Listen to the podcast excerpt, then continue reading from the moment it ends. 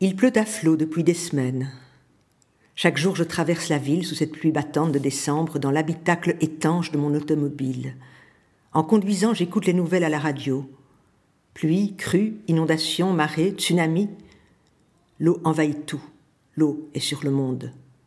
Ce n'est plus simplement l'eau, ce sont les eaux, les lames de fond, les vagues folles, les déferlantes, les eaux aveugles qui boivent les terres.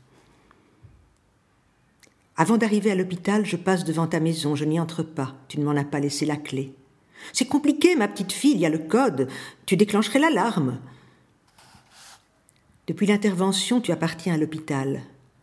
Tu portes les chemises de l'hôpital, fendues à l'arrière, nouées par un cordon dans la nuque, une demi-chemise, une demi-personne, ta peau nue sur le drap, ton dos soudé au lit, un bas-relief.